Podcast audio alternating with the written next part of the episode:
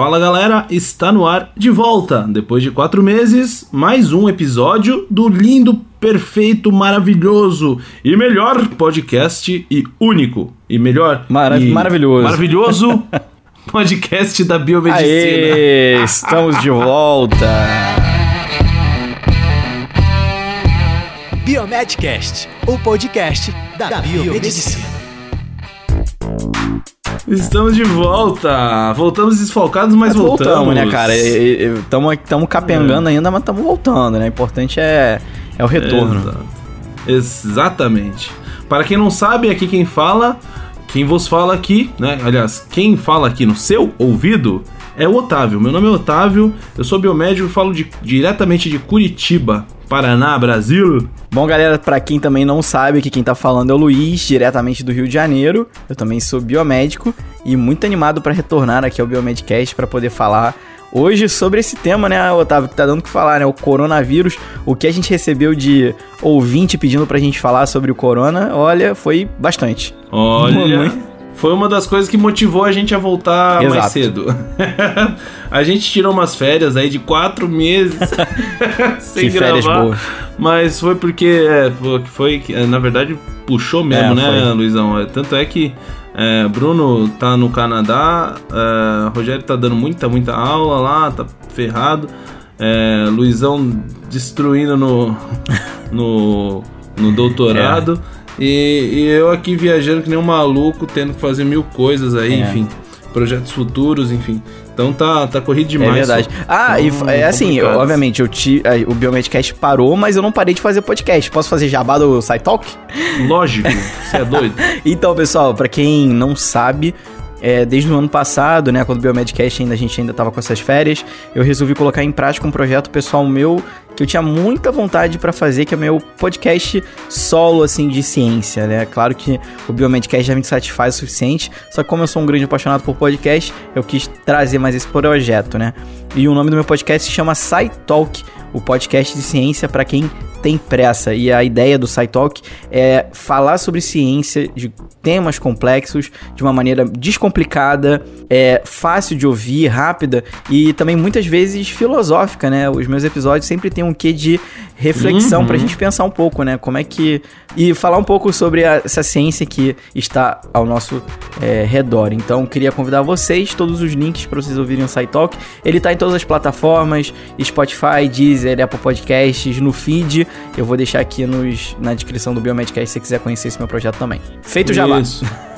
É isso aí, mano. Boa sorte. É, é, assim, ó, eu, eu ouço, enfim, já ouvi a primeira temporada É. inteirinha, o seu episódio sobre Corona também. E vou dizer pra você, meu querido ouvinte, minha querida ouvinte, é, esse esse podcast do Luiz é muito, acho que uma definição boa pra ele é prático, técnico e prático, né? E didático também.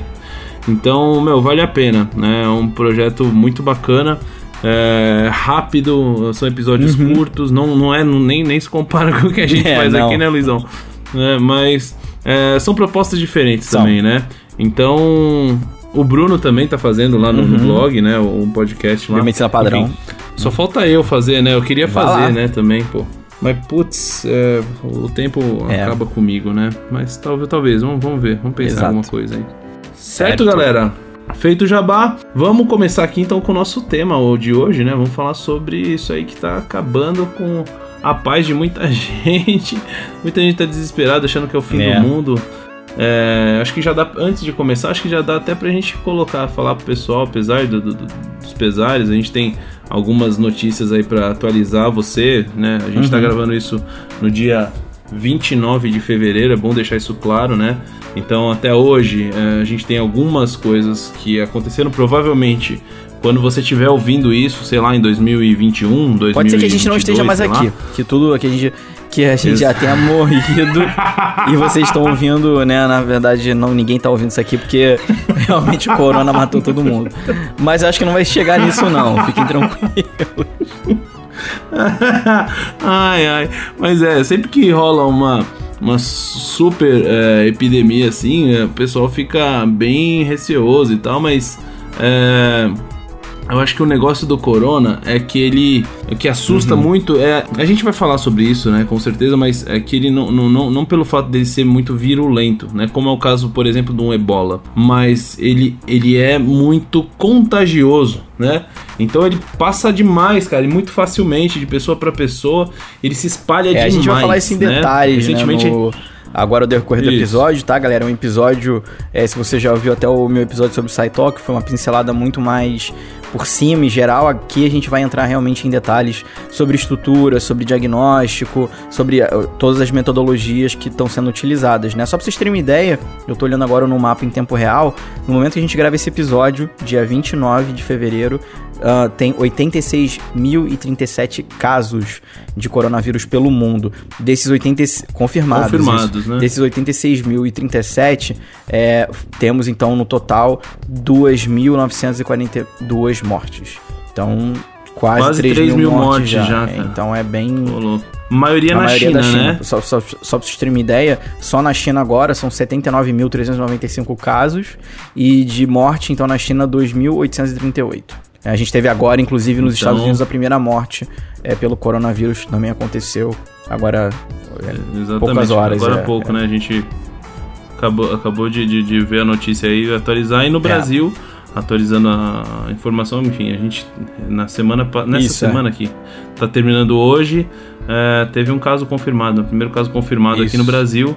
É, mas parece que o paciente tá passando Isso, é. bem, enfim. Vamos ver tá agora os outros tá, casos né? suspeitos que. Não. Aumentou bastante, né, o número de Mas casos o, suspeitos, é, né? mas Otávio, Mas- agora vamos pensar o seguinte, vamos dar uma introdução para pro pessoal que não tá se situando muito. Como que isso tudo começou?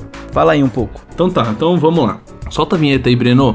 Ah, eu acho importante também falar agora. O Rafa, pessoal, você, você que tá nos ouvindo que já, já é ouvinte assíduo do Biomedcast, né? Tem alguns recados, a gente precisa passar.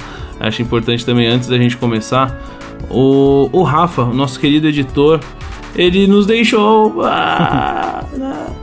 Mas a gente, assim, na verdade, ele tem projetos pessoais, ele não morreu, graças a Deus, ele está super bem, muito pelo contrário, está super bem. A gente queria também deixar uma homenagem Obrigadão, pra ele, pô, o cara, né, editou, já fazia não sei quantos anos, já acho que quatro anos já editando Biomedcast pra gente. Então, ele no final do ano passado, ele teve que nos deixar por conta de projetos pessoais. O cara tem crescido bastante na carreira, enfim, não tava conseguindo mais dar conta, né? E mas foi por uma- um bom caso. Então, Rafa, sucesso, meu querido. Não sei se você vai ouvir isso ou não. Eu vou te avisar que eu vou mandar um recado pra você, pode deixar, mas enfim, desejo muito sucesso pra você, meu querido. Obrigado. E quem, quem assumiu o, o lugar dele é o nosso querido Breno. Seja muito bem-vindo, Breno. Palmas. Valeu. Faz aí, faz, faz um som, somzinho de palmas aí, Breno. Aê, muito bem. Isso aí. Então agora o Breno, que foi uma indicação do Rafa, ele vai passar a editar os episódios do Biomedcast, né? Nosso novo editor aí. Então agora a gente não vai mais falar corta isso, Rafa. Vamos falar agora corta isso, Breno. Coisas que os ouvintes nunca ouvem, né, cara? verdade. É engraçado. É verdade. Mas enfim. É isso aí então, galera. Vamos começar lá, certo? Solta a vinheta aí, Breno. Biomedcast, o podcast da biomedicina. Pois é, galera. Então, um sentimento de pânico se espalhou pela cidade de Wuhan, na China, quando 11 milhões de habitantes foram colocados em quarentena para evitar a propagação de um vírus mortal, o coronavírus, também chamado de Covid-19. Né? É, em Wuhan, as, as prateleiras dos mercados foram esvaziadas e seus habitantes isolados em suas próprias residências. O mundo ainda não estava preparado para enfrentar a força do novo coronavírus. Bom, galera, os casos então eles começaram a ser registrados em meados de dezembro de 2019. Alguns também dizem que foi em novembro, mas oficialmente é em dezembro, se assemelhando a uma pneumonia com sintomas que incluíam febre, dificuldade para respirar, tosse, lesões invasivas em ambos os pulmões. E no dia 30 de janeiro de 2020, a OMS, a Organização Mundial da Saúde, decretou que o novo coronavírus é uma emergência de saúde mundial, categoria reservada para eventos que podem pôr em risco diversos países e que necessita de uma resposta internacional imediata. No momento, ao redor do mundo existem 86.037 casos confirmados, como o Luiz havia dito aí no início. Desses 86 mil, 8.346 pessoas em estado grave. E ao todo, como o Luiz também passou esse dado, 2.000 2.942 mortes. E além disso, tem um dado que é interessante também: 39 mil pacientes recuperados, tá? Antes de entrarmos em detalhes sobre todos esses casos, a gente vai conhecer um pouco mais sobre o coronavírus, é importante, né? Então, quais são esses detalhes sobre o coronavírus? Bom, coronavírus, na verdade, é uma, uma grande família de vírus é, que são comuns em diferentes espécies de animais, incluindo é, camelos, gatos e morcegos. Raramente o coronavírus animal pode infectar humanos, tá? Como foi o caso da MERS-CoV e a SARS-CoV, né? Que são, foram duas doenças aí que, enfim, a gente conhece já, né? Uh, quando isso acontece, as consequências podem ser extremamente graves, é o que a gente está enfrentando agora. E ao analisar, né, galera, os primeiros casos do Covid-19 em Wuhan, é, foi possível perceber que muitos dos pacientes eles estavam ligados ao mercado de frutos do mar e animais vivos, é, sugerindo essa contaminação de animais para humanos, como a gente falou ali um pouco antes, é, esse tipo de vírus ele é comum né, em animais. E o grande problema é quando a gente tem essa transmissão para humanos. E a MERS-CoV e a SARS-CoV elas causaram consequências bem severas nas pessoas. É, porém, ainda o quadro clínico do Covid-19, né, do novo coronavírus, ele ainda não é completamente compreendido. Pois é, a clínica ainda não está descrita completamente como um padrão de letalidade, mortalidade, infectividade e transmissibilidade. E ainda não há nenhuma vacina ou medicamento específico disponível disponível atualmente, tá? O tratamento ele é, acaba sendo apenas de suporte e nada muito específico. Pois é, então uh, qual é o, o, agente etiológico? Vamos falar um pouquinho mais sobre ele? Uh, recentemente foram uh, anunciados os nomes oficiais para o vírus responsável pelo Covid-19, né? Ou Covid-19, anteriormente conhecido como 2019 novo coronavírus e pela doença que ele causa. Então, os nomes oficiais são doença, o nome da doença, né? Doença de coronavírus, COVID-19, né? Tracinho 19.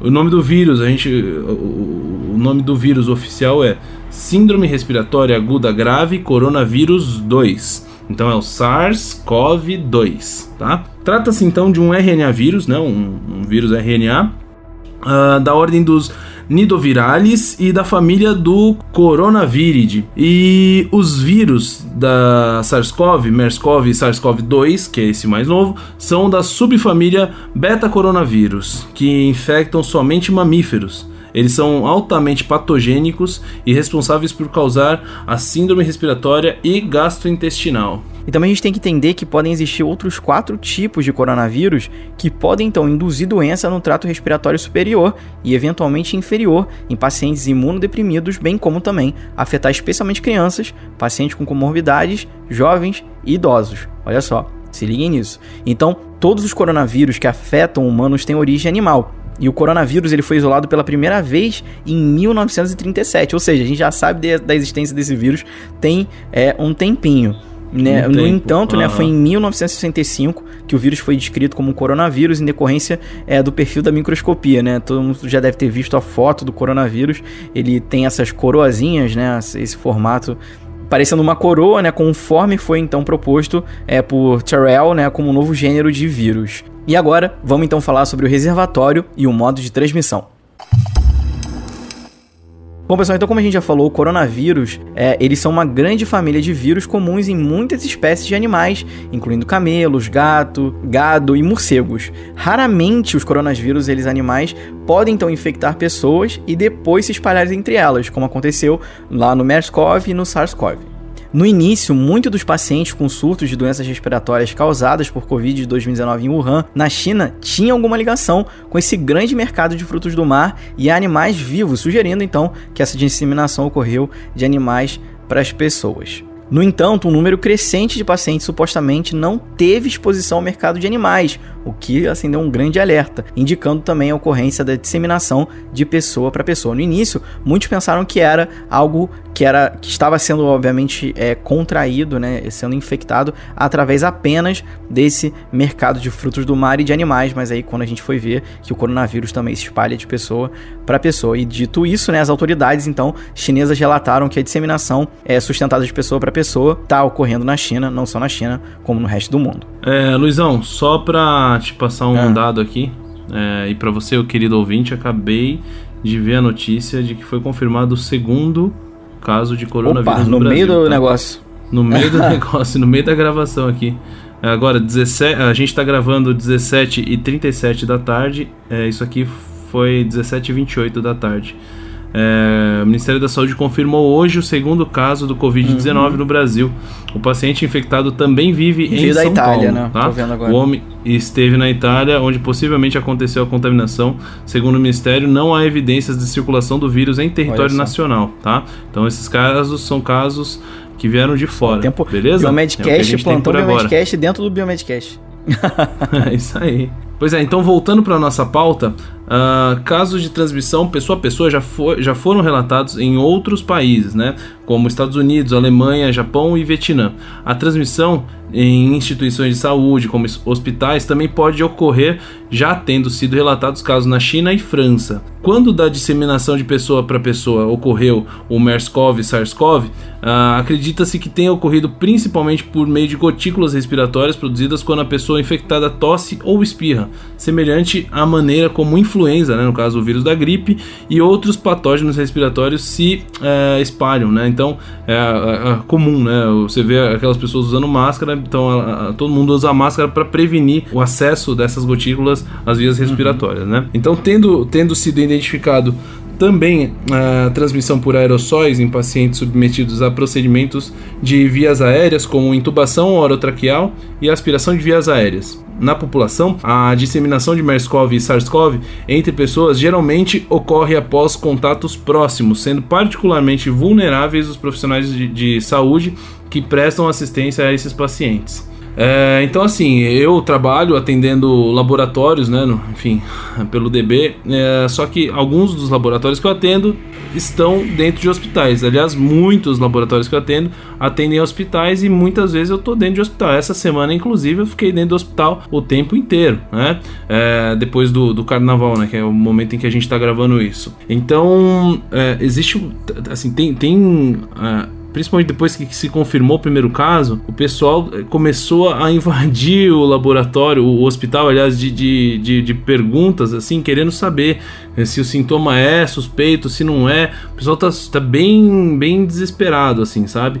Principalmente os funcionários, o, o, hospital soltou uma nota de orientação e o DB também, né? Uh, pra gente, principalmente pra gente que viaja muito de avião e tal. Eh, eu já tô com a minha máscara. Tô com a minha máscara aqui. Segunda-feira eu vou viajar. Eh, não é qualquer máscara, né? Eu tô, tô usando uma máscara N95. Tem que ser essa, uma, uma máscara que tem um filtro muito mais específico vai- e vai te proteger muito mais. Então, é, todo mundo lá na assistência tá usando máscara agora para poder garantir que não vai é, gerar nenhum tipo de problema, né? Máscara e óculos no caso da assistência, um profissional que vai fazer uma coleta de sangue e assim por diante, né? Qualquer procedimento com os pacientes, né? E a gente publicou, o hospital publicou uma, uma nota lá bem, bem extensa, né? É, passando orientação para os funcionários e uma, uma nota explicativa para os pacientes nas dependências do hospital. Isso- então isso aí, assim, é bem sério, né? Assim, o pessoal tem, tem se movimentado. E uma coisa que a gente percebe também, mas isso a gente vai falar mais pro final, é a questão das fake news, né? Para variar, né, cara? Mas enfim, vamos lá.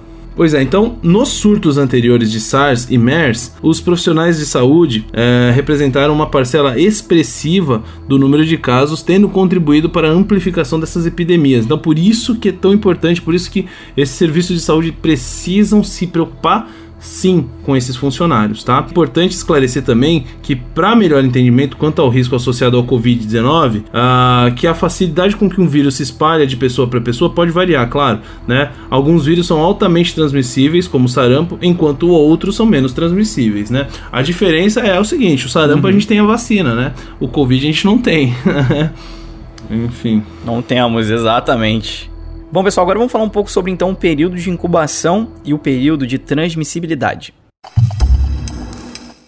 Bom, pessoal, então o período médio de incubação da infecção por coronavírus, baseado isso em muitos artigos científicos, estudos que estão, né, foram sendo feitos, é de aproximadamente 5.2 dias, com intervalo que pode chegar até 12,5 dias. Então, isso aí é o que os artigos estão mostrando é, pra gente. E sobre a transmissibilidade, então, dos pacientes infectados, é, por, por exemplo, por SARS-CoV, era em média então de 7 dias após os sintomas. É, no entanto, dados preliminares né, do novo coronavírus, do Covid-19, sugerem que a transmissão possa ocorrer mesmo sem o aparecimento de sinais e sintomas. E aí, Otávio, a gente tem um problema bem sério, porque as pessoas vão estar transmitindo sem saber que elas Exatamente. estão realmente é, com o coronavírus, né? Então, até o momento não há então a informação suficiente é que defina então quantos dias anteriores ao início dos sinais e sintomas uma pessoa infectada passa então a transmitir o vírus. Pois é, Luiz. Então, cara, é... primeiro, né, sobre o período de incubação,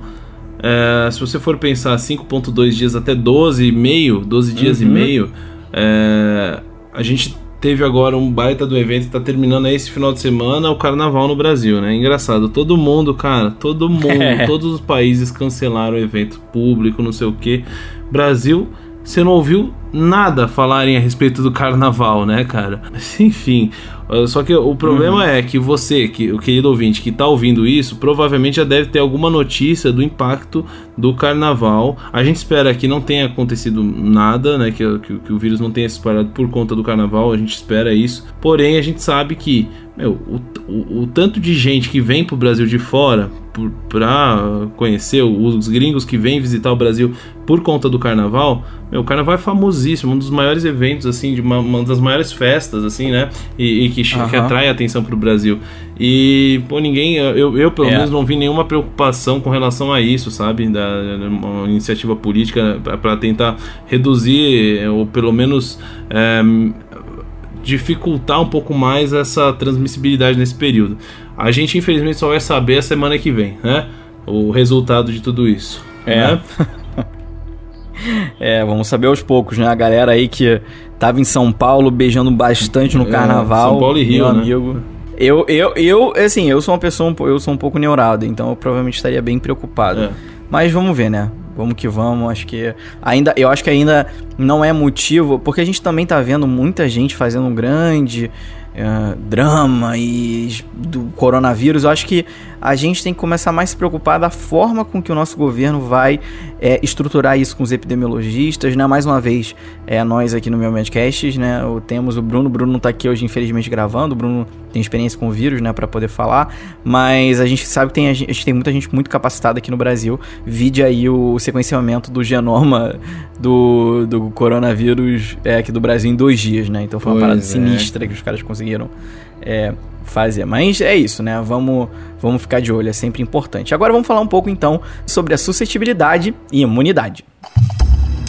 Pois é, a suscetibilidade é geral, né? Por ser um vírus novo, principalmente. Uhum. Uh, quando a, quanto à imunidade, é, não se sabe ainda se a infecção em humanos é, que não evoluíram para óbito irá gerar imunidade contra novas infecções e se essa imunidade é duradoura por toda a vida. Né? O que se sabe é que a projeção em relação aos números de casos está intimamente ligada à transmissibilidade e suscetibilidade. Né? Atualmente, a transmissibilidade do novo coronavírus é menor do que a do sarampo. Né? Se comparar as duas, a do corona é 2,5 contra 12 a 18 do sarampo. Né? Então a gente precisa assim saber que é justamente aquilo que a gente falou, né? A gente ainda não sabe se é, esse contato prévio que os pacientes têm com o corona é, tá gerando aquela, aquela nossa memória imunológica, né? Que isso vai ser. E, e se essa memória imunológica, produção de anticorpos de memória, né? os, os famosos é, IgGs, né?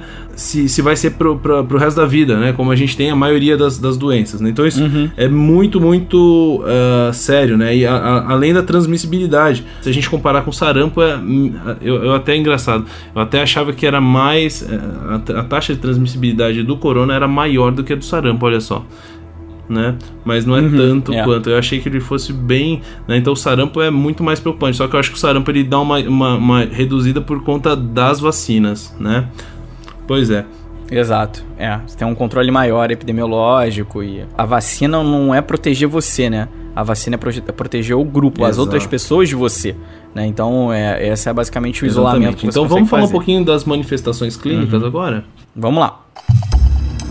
Bom, pessoal, então o espectro clínico da infecção por coronavírus ele é bem amplo. Pode variar de um simples resfriado até então uma pneumonia severa. No entanto, nesse novo coronavírus não está bem estabelecido completamente o espectro e necessita né, de mais investigações e tempo para caracterizar essa doença, algo que já está sendo feito por cientistas então ao redor do mundo. Ah, mas segundo os dados mais atuais, os sinais e sintomas clínicos referidos é, são principalmente respiratórios. E o paciente pode apresentar febre, tosse, dificuldade para respirar. Inclusive, uma avaliação recente de 99 pacientes com pneumonia e diagnóstico laboratorial do Covid 2019 que estavam internados no hospital de Wuhan, então na China, aponta-se então uma maior taxa de hospitalização em maiores de 50 anos sexo masculino. Por isso, todo mundo fala, ah, coronavírus ele é mais preocupante em idosos e tal, mas isso também está mudando. Já saiu aí um outro, um outro estudo mostrando que essa, essa taxa de hospitalização ia, ia, ia diminuir para 45 anos. Então vamos ficar de olho nisso também. Então os principais sintomas então foram febre,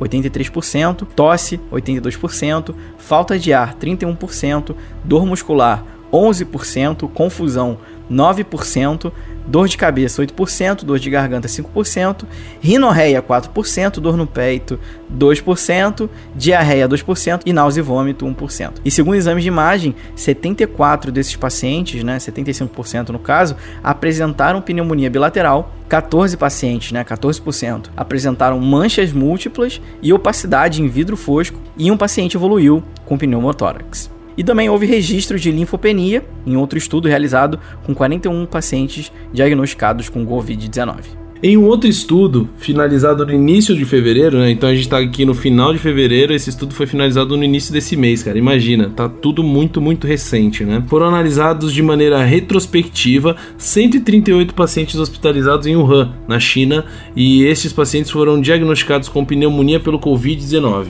tá? A idade média foi de 56 anos e 54,3%, ou seja, 75 dos 138 pacientes, uh, eram do sexo masculino, tá? Tá? É, houve uma suspeita de transmissão hospitalar entre os pacientes e profissionais da saúde também. Né? Então, é, os sintomas mais observados incluíram febre, fadiga, é, febre deu 98%, então febre é, meu, é, é sintoma claro, assim, né, da, da doença, né? Uh, uhum. Fadiga, 69%, Isso. tosse seca, 59%, e na tomografia computadorizada de tórax observou opacidade em vidro fosco de todos os pacientes. Essa opacidade de vidro fosco, que a gente já citou ali anteriormente, é um achado, pelo que a gente está percebendo, um achado bem clássico da tomografia, né? Comum, né? Que, é. que, vai dizer aí desse uhum. que, que, que, se correlaciona bem com a doença, né? Então, é, eu não sou da imagem, eu acho que o Luiz também não é, mas se você, se você tiver algum ouvinte aí que seja da imagem, por favor, nos, nos é, é, brilhanteie aí com, com um comentário a respeito do que, do que se trata, com mais detalhes de opacidade em vidro fosco, tá? Então, 100% é dos pacientes têm essa condição, tá? Essa, essa característica, essa observação em, em TC, né? Em tomografia computadorizada. Uh, já em relação ao tratamento, 89,9%, ou seja, praticamente 90%, né? É, no caso 124, recebeu o antiviral fosco fosfato de acetalmivir e também eles acabaram sendo medicados com antibacterianos, né? Então 64% foram com mox, moxifloxacina, 24% uh, com ceftriaxona e 18,1%, no caso 25, com azitromicina, né? E os outros 44,9% uhum. usaram a terapia com glicocorticoides, né? Entre os pacientes, 26,1% uhum. tiveram complicações e foram transferidos para a unidade de terapia intensiva, né? Principalmente por síndrome de desconforto respiratório agudo, a SDRA, né? Uh, então, uhum. 61% Isso. no caso uh, SDRA, por arritmia 44% e choque 30%. Imagina o cara chocando uhum. lá, 30% é. do, do, dos pacientes chocaram e foram para UTI. A mediana entre o início dos sintomas e a dispneia foi de 5 dias. Entre o início dos sintomas e a admissão hospitalar foi de 7 dias. E o início dos sintomas e a síndrome é, foi de 8 dias. Ou seja, a gente tem alguns pontos aí bem clássicos que a gente observa entre os casos, né, mas que se repetem bastante. Então, em 72% dos pacientes de UTI foi observado comorbidades, em relação a 19% dos hospitalizados em leito comum. Então, uh, até o final do estudo, 34,1% dos pacientes haviam recebido alta hospitalar e 6 evoluíram a óbito. Tá? E os demais seguem hospitalizados. Entre os que receberam alta, a mediana de dias de internação foi de 10 dias. Ou seja, se você pega o corona, você vai ter que ficar ali no hospital pelo menos 10 dias internadinho, tá? Foi o, dia, foi o tempo que eu fiquei quando eu peguei dengue hemorrágica, cara. Quando eu peguei a dengue fera lá, foi, Olha foram só. 10 dias de, de internação. Aí agora a gente vai falar um pouquinho sobre as complicações, né? Que é importantíssimo a gente saber como que pode complicar esse, esse caso. Solta a vinheta aí, Breno. Bom, pessoal, então as complicações mais comuns é, são então a síndrome respiratória aguda grave, também conhecida como SRAG, é, uma variando aí de 19 a 29%, é, lesão cardíaca aguda 12% e infecção secundária 10%. E a letalidade entre os pacientes hospitalizados variou entre 4,3% a 15,7%. Cento. E a Comissão Nacional da Saúde da China relatou os detalhes das primeiras 17 mortes. Elas incluíram, então, 13 homens e 4 mulheres, com idade média de 75 anos, né? Um intervalo do mais novo de 48 para o mais velho de 89 anos. É, eles, então, tiveram 65% febre e tosse, foram, então, os primeiros sintomas mais comuns nas mortes. E a mediana de dias entre o primeiro sintoma e a morte foi de 14 dias. Agora vai ser bem interessante porque a gente vai falar sobre diagnóstico. A gente vai falar, pessoal, agora sobre três tipos de diagnóstico: o clínico, o laboratorial e o diferencial. Começando pelo clínico, é, o quadro é, clínico inicial da doença é caracterizado como síndrome gripal. Por isso, não der falar coronavírus, uma gripe, é porque ele tem esse quadro de síndrome gripal bem característico, né? No entanto, é, os casos iniciais leves, né, subfebris, podem então evoluir para uma elevação progressiva da temperatura e a febre ser persistente além de 3 a 4 dias, é, ao contrário, né, do descanso observado no caso da influenza, né? Na influenza você tem esse descenso, né, você tem essa diminuição, é, no caso do coronavírus você não tem. E o diagnóstico depende muito da investigação é, clínica epidemiológica e do exame físico, ou seja, é, pô, o cara tá coronavírus, o cara tá com uma gripe em Copacabana e ele não nunca foi para Itália, não entrou em contato com ninguém da Itália, dificilmente isso vai ter acontecido. Agora, se você teve contato com pessoas que tiveram em regiões que, com casos confirmados de coronavírus, pessoas próximas dessas, uh, dessas outras pessoas também entraram em contato, aí sim, então começa é, a se desconfiar. Então é bem recomendável que todos os casos é, de síndrome gripal é, seja bem questionado o histórico de viagem para o exterior ou contato próximo com pessoas que tenham viajado é, para o exterior. Essas informações, então, elas devem ser registradas no pontuário do paciente para eventual, então, investigação pois é. epidemiológica. Isso porque não tem EpiTrack aí quer dizer, até onde eu sei, né? Tem que de, de, depender de investigação Exato. epidemiológica através de, de, de, prontuário paciente, né? Mas tudo bem. Uh, vamos lá. É, uhum. qual, então vamos falar um pouco sobre diagnóstico laboratorial. Então, qual, qual, qual, como que é feito hoje o diagnóstico laboratorial? Então, a identificação do vírus, né, do, corona, do novo coronavírus, o SARS-CoV-2, é realizada por meio das técnicas de RT-PCR em, te, em, tempo real, né? Então, a PCR da trans, com a transcriptase reversa em tempo real e sequenciamento parcial ou total do genoma viral.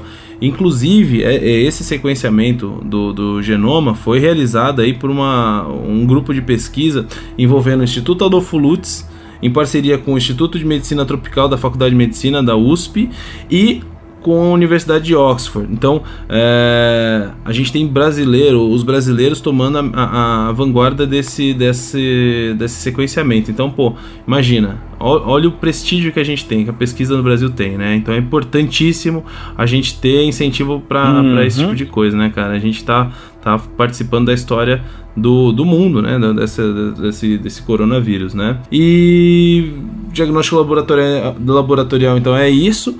Por enquanto a gente não tem nada de, de, de, pelo menos não não que eu, que, eu, que eu, eu, desconheço, a gente tentou procurar alguma coisa. A gente não tem teste rápido, né? Então por imunocromatografia, nenhum teste uhum. aí com, com, com muita é, sensibilidade para a gente poder identificar o SARS-CoV-2. É, então a, o, o, o diagnóstico laboratorial ele vai ter que ser sempre por técnica de PCR, tá?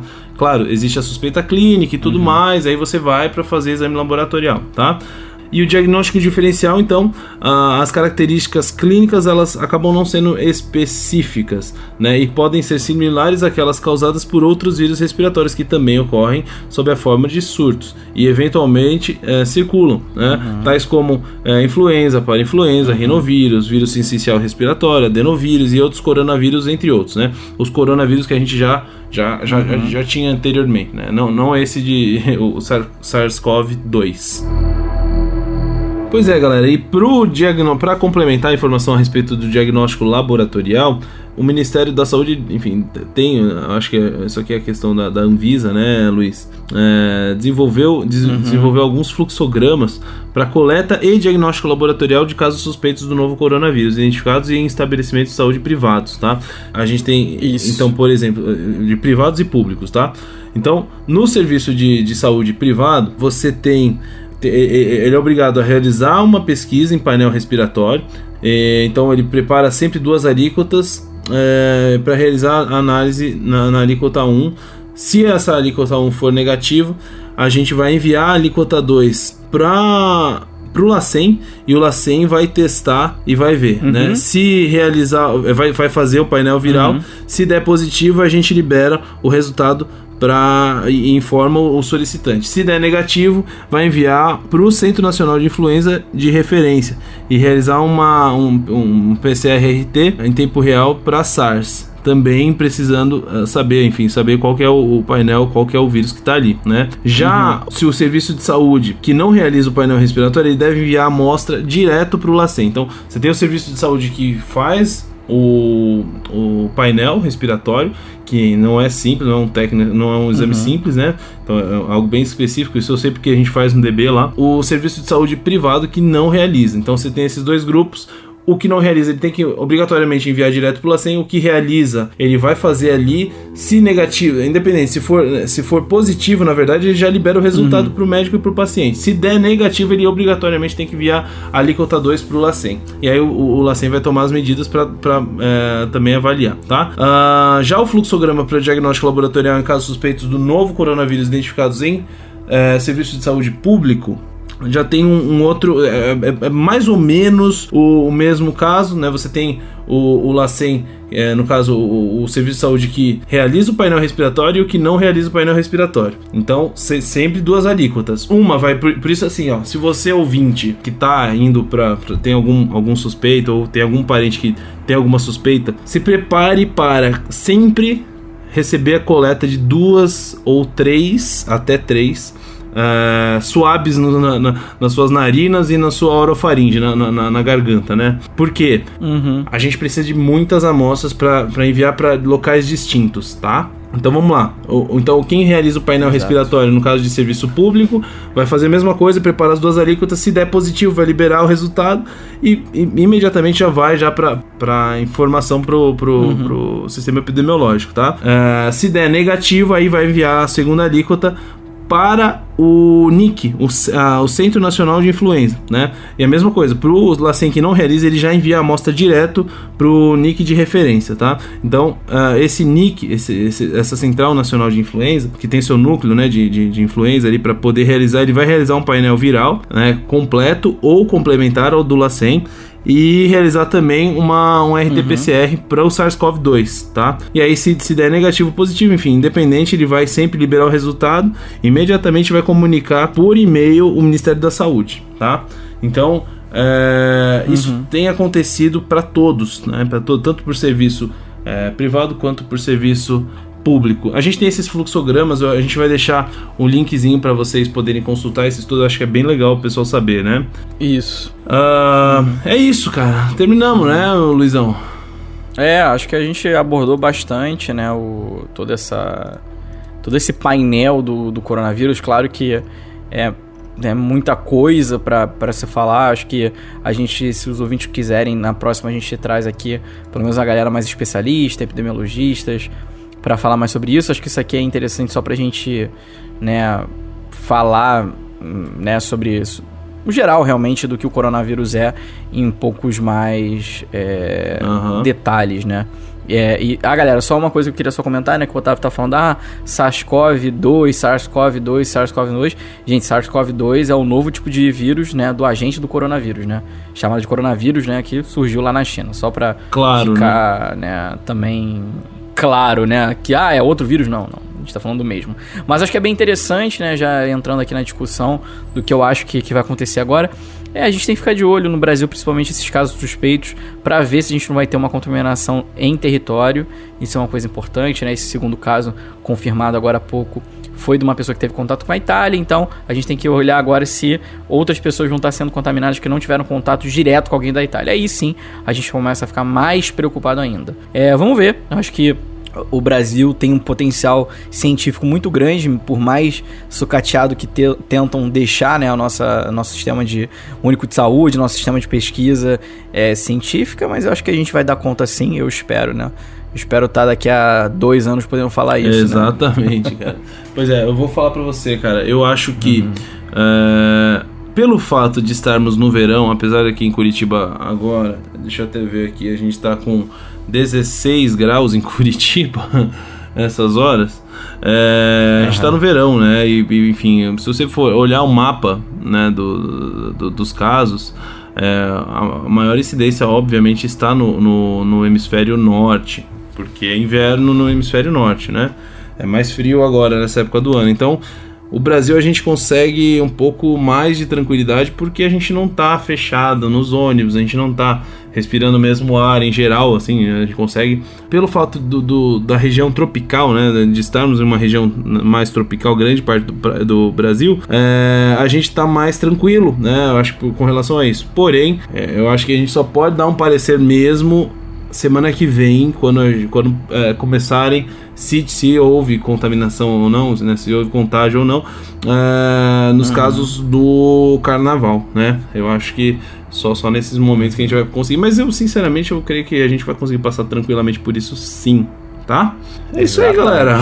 Espero que vocês tenham gostado do, é do assunto. Estamos eu aprendi muito com esse, com esse episódio, assim pude, pude é, entender um pouco mais como funciona. Desmistifiquei algumas coisas, eu achava que ele tinha uma baita de uma transmissibilidade, não tem, né? Não, aliás, tem sim, mas não tanto quanto um sarampo, por exemplo. Então é importante a gente estar atento a, a, a essas questões também, beleza? Exato. E uma coisa que eu queria deixar aqui um adendo, na verdade, é um agradecimento público a, acho que essa pauta ela foi muito baseada em todo em todos em vários arquivos que a gente tem que foram gerados pelo Ministério da Saúde e o SUS, né, que isso foi liberado para a imprensa. Então, muitos desses dados foram retirados então é, do, do, do, nosso Ministério da Saúde, né? Que gerou esses dados realmente muito bons e essas pesquisas que eu consegui identificar. Então fica aqui meu agradecimento público a esse, ao, ao, nosso, nosso, pelo menos nosso Ministério, por ter feito esses PDFs e, esse e dado essas explicações mais uhum. específicas, esse material, né? Que foi também utilizado aqui no Biomedcast. Tá, então é, vamos ver, vamos bola. ficar de olho. Tamo, tamo de, de olho. Isso aí. Tamo de olho. Então, espero que vocês tenham é gostado. Aí, Se gostou, por favor, é, dá um jeito de, de mandar isso aí pra alguém, enfim, pra quem gosta desse assunto. É, dá cinco estrelinhas no iTunes, tudo aquilo tá? lá. Assina, assina o feed Exato. aí do, do Spotify, enfim. Uh, já faz uma maratoninha, vê os outros assuntos que a gente falou. Tem um, uma, uma série que a gente soltou aí que é do, do mundo, o universo microscópio, a gente falou de vírus, bastante, né? De, de vírus. É, enfim, uhum. é, então vale a pena consumir o nosso conteúdo. Certo, galera? Exatamente. Fiquei muito feliz de voltar, Luiz. Obrigado pela, pela parceria de sempre, bro. É, Valeu, sempre. tamo e junto sempre. E é isso. Vamos, vamos conversar. Agora o Biomedcast a gente vai fazer episódios mensais, tá?